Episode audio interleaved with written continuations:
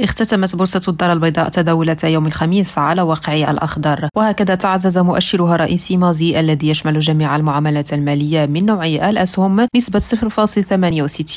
ليستقر بذلك عند 10719 نقطة ومن جانبه ربح مؤشر مازي 20 الذي يعكس أداء 20 مقاولة مدرجة بالبورصة بنسبة 0.65% مستقرا عند 865 نقطة كما سجلت مازي جي مؤشر الشركة الشركات الحاصلة على أفضل تصنيف ESG ارتفاعا بنسبة 0.73%